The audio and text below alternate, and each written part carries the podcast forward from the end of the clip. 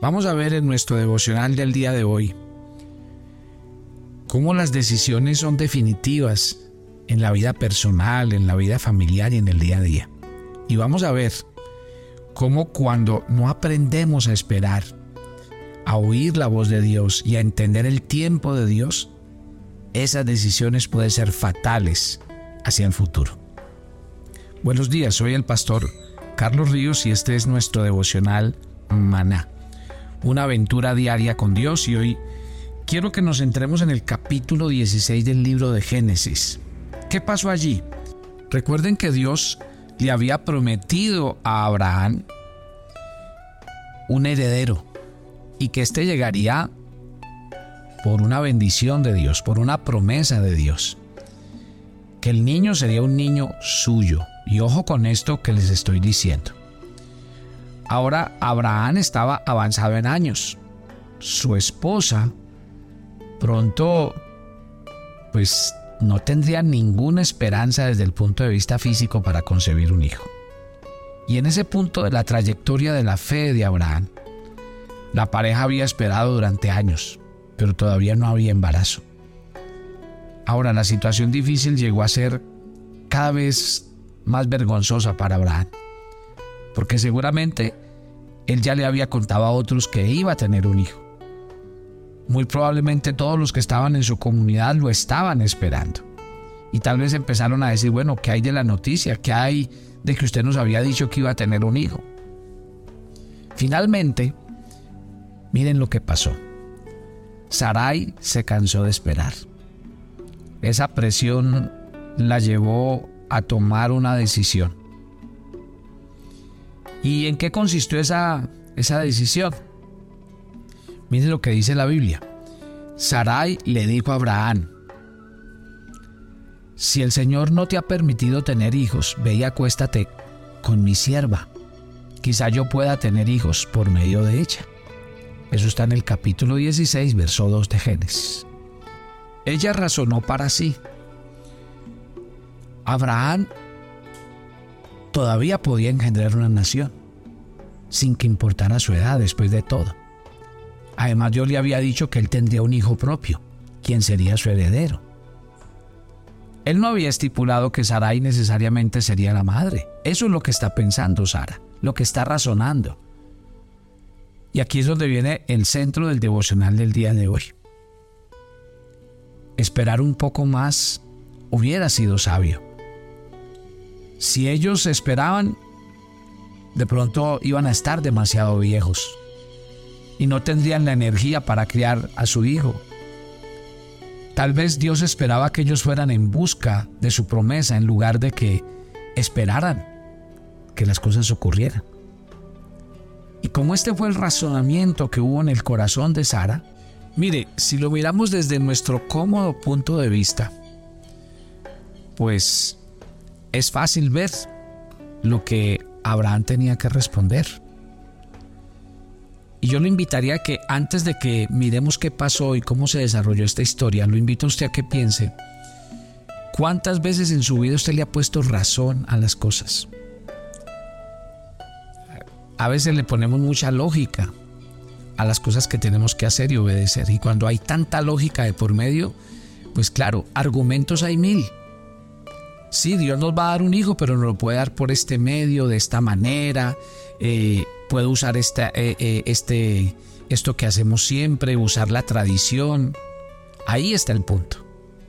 Y ahí es cuando nosotros, en nuestra mente lógica y racional, que no ha sido transformada, y por eso Pablo dice en Romanos 12, 2 que nosotros tenemos que transformarnos por medio de la renovación del entendimiento si nosotros no dejamos que el Espíritu Santo renueve nuestra mente y que la palabra de Dios coloque en nosotros la mente de Cristo, siempre que obedezcamos, vamos a terminar es obedeciendo, pero como a nosotros nos gusta o como nosotros creemos y pensamos. Y ahí le voy a dar un dato. Cuando eso pasa, usted difícilmente va a ver milagros en su vida, porque sabe cuándo vienen los milagros. Mírenlo en la Biblia.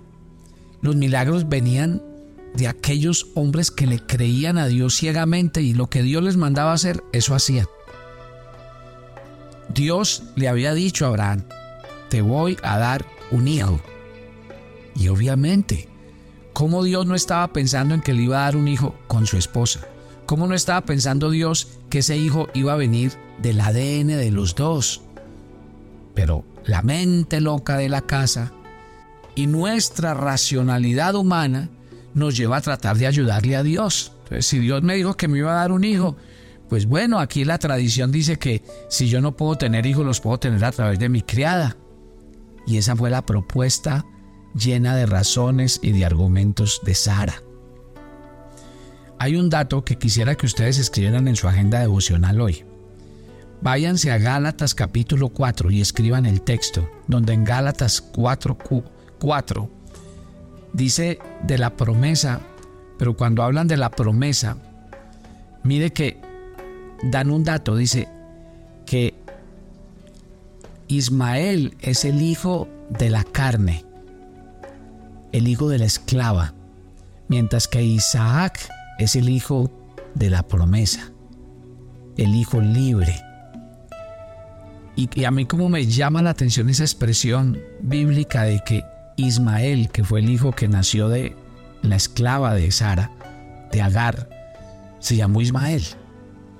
Y a mí como me llama la atención ese, eh, eh, la expresión de Gálatas 4 cuando dice que Ismael es llamado el hijo de la carne. ¿Y por qué el apóstol Pablo dice que Ismael es el hijo de la carne? Porque es el hijo pensado, es el hijo en el que yo humanamente razono y digo, voy a usar este medio. Por eso se llama el hijo de la carne. Mientras que ¿Quién es Isaac? El hijo de la promesa. Ahora, piensen en esto. ¿Cuándo llegó Isaac? Isaac llegó cuando Abraham tenía 100 años y su esposa 90 años. Es que Dios, Dios es así.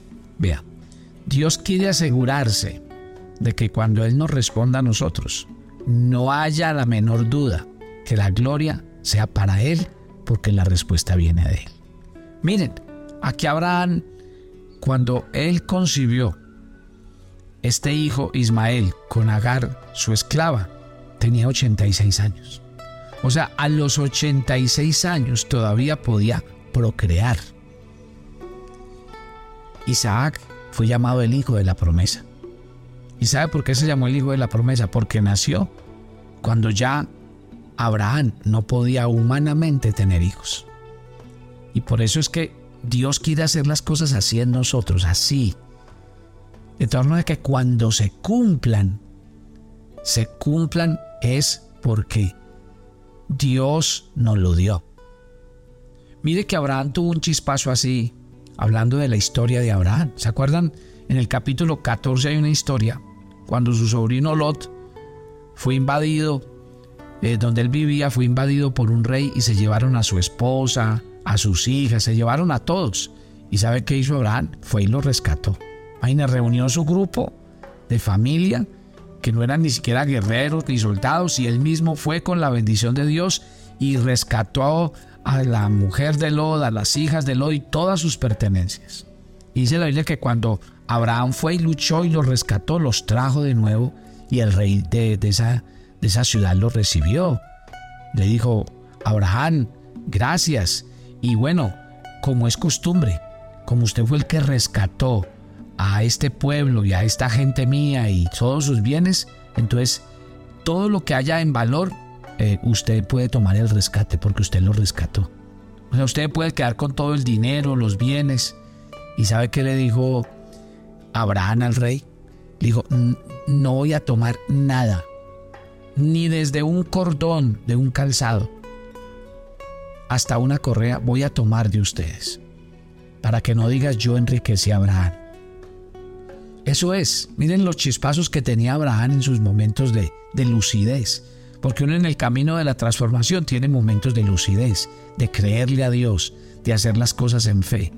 Y así es, porque Abraham decía, si alguien algún día me ve bendecido, no quiero que haya dudas de que la bendición vino de Dios, no de un rey que me dio un, botín. Ese, ese fue el chispazo que tuvo Abraham en su vida.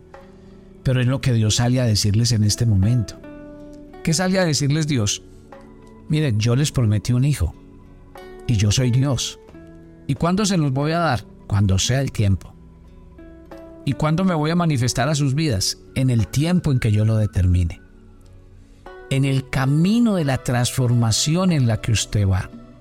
Usted no se puede dejar ganar por el afán de obtener algo o de alcanzar algo. Ni tampoco se puede desanimar en el camino por no ver alcanzar ese algo.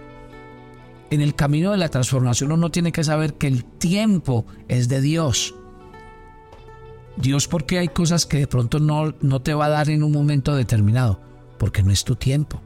Porque si te las da, te olvidas de Él. Porque si te las da, de pronto te apartas. Porque si te las da, tu corazón se llena de soberbia y de altivez. Entonces por eso es que Dios sabe cuándo es el tiempo y el momento. Entonces un corazón transformado, ¿qué vive? Un corazón transformado aprende a esperar porque sabe que su transformación muchas veces no va a ser tan rápida como esperaba. ¿Cuándo le fue dada la promesa a Abraham de tener un hijo? Cuando tenía 75 años. ¿Cuándo nació? A los 100 años. 25 años de espera. 25 años en el que Dios se valió de muchas circunstancias como esta que estamos leyendo en el capítulo 16 para decirle a Abraham, Abraham, si ve, si ve que usted y su esposa todavía no están preparados, si ve que dentro de este plan de que usted sea el padre de una multitud de gente, el padre de una nación que va a heredar muchas promesas porque usted va a ser el padre de la fe, a usted le hace falta mucho camino por recorrer. Y en este capítulo 16, Dios le da una lección a, a Abraham. Yo no sé si ustedes saben el dato, pero cuando nace eh, Ismael, Dios le dice, este no es el hijo que yo te prometí. Y le añade algo más, porque cuando le coloca el nombre Ismael, dice que va a ser un hombre guerrero y que va a ser de un temperamento y va a tener una forma de ser que donde quiera que va a llevar, donde quiera que va a ir, va a llevar conflicto y va a tener muchos conflictos. Bueno, no sé qué tanto saben ustedes de historia, pero quiero decirles que Ismael es el padre de toda la nación árabe, mientras que Isaac es el padre del pueblo de Israel. Y desde que se conoce, siempre ha habido conflicto entre estas dos naciones. De hecho, es un conflicto que va a durar hasta que venga el anticristo, que es el único que va a ser una señal potente, anunciando una falsa paz, trayendo un tratado de paz entre Israel y, los, eh, y, el pueblo árabe. Imagínense de, dónde viene la historia del conflicto entre árabes e israelitas. La historia viene desde aquí. Y, eso me da un dato más para ustedes esta mañana. Cuando uno no aprende a esperar, por no tener un corazón transformado y querer todo de una vez, entonces hay decisiones que cuando se toman van a traer muchos conflictos y entre ellos conflictos familiares. ¿Cuántas decisiones equivocadas hemos tomado en cuanto al tema económico? Y no las consultamos con el cónyuge, no las consultamos con la familia. ¿Cuántas decisiones equivocadas hemos tomado como hijos queriéndonos salir de la casa y entonces nos terminamos casando por rebeldía o por tantas cosas? ¿Cuánta gente no consultó a Dios y se metió en una eh, eh, digamos, en una sociedad o en compañía con una persona, prestó un dinero cuando no era el tiempo y hoy están económicamente graves. Decisiones, decisiones todos los días tenemos que tomar, pero las decisiones tienen un impacto hoy y mañana sobre nuestras vidas. Impactan no solo nuestras vidas, sino que afectan nuestras relaciones. Y ahí está el punto. ¿Por qué es necesario que el corazón de un hijo de Dios sea transformado? Porque un corazón transformado aprende a esperar el tiempo de Dios.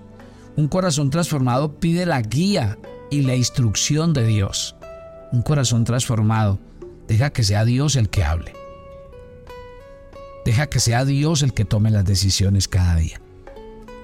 Miren, en este dato dice la Biblia que Abraham, en Génesis 16.2, que Abraham oyó la voz de Sarai. Y me hace acordar de Adán, porque Adán hizo lo mismo. Adán escuchó la voz de Sara. Y aquí hay algo importante. Una, una persona puede ser culpable, pero otro es el responsable. Puede ser que aquí sea Sarai la que tome la iniciativa o en el caso de Eva fue Eva. Pero ¿quién, ¿en quién está el liderazgo? ¿Quién tiene la responsabilidad? El varón.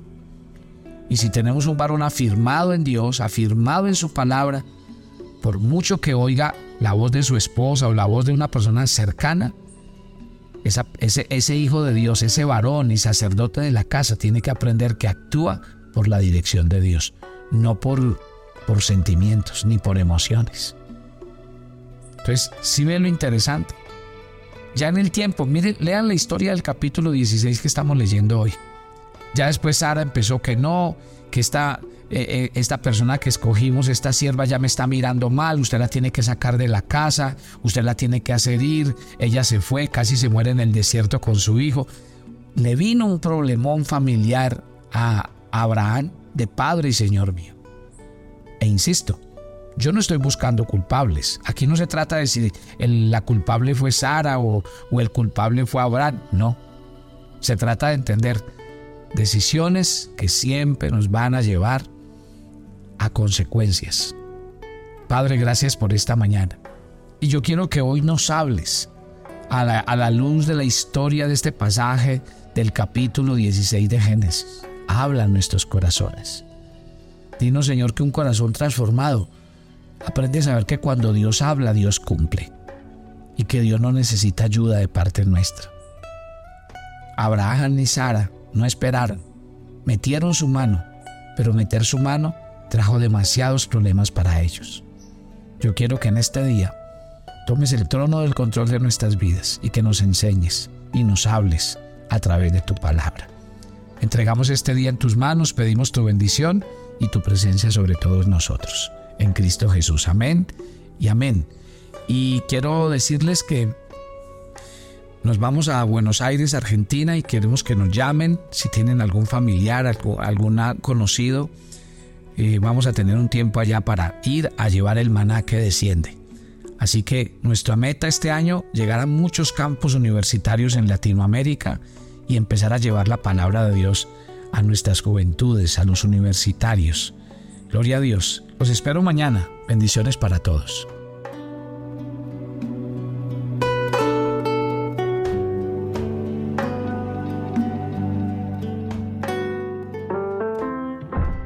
Agenda devocional, maná. Hoy es el día 36 en nuestra agenda y el pasaje sugerido para la lectura en tu devocional personal el día de hoy es Colosenses 1 del 1 al 8. Los creyentes de Colosas evidenciaban el amor que tenían unos por otros porque habían comprendido el mensaje de esperanza del Evangelio. De ahora en adelante, analiza tus actitudes y esfuérzate porque también se evidencia el amor de Dios a través de ti. Te invitamos ahora a que respondas las preguntas que encuentras en tu agenda que te llevarán a conocer cada vez más a Dios y crecer en tu vida espiritual. Y para confirmar tus respuestas, visita nuestra cuenta de Facebook Devocional Maná o nuestra página web devocionalmaná.com.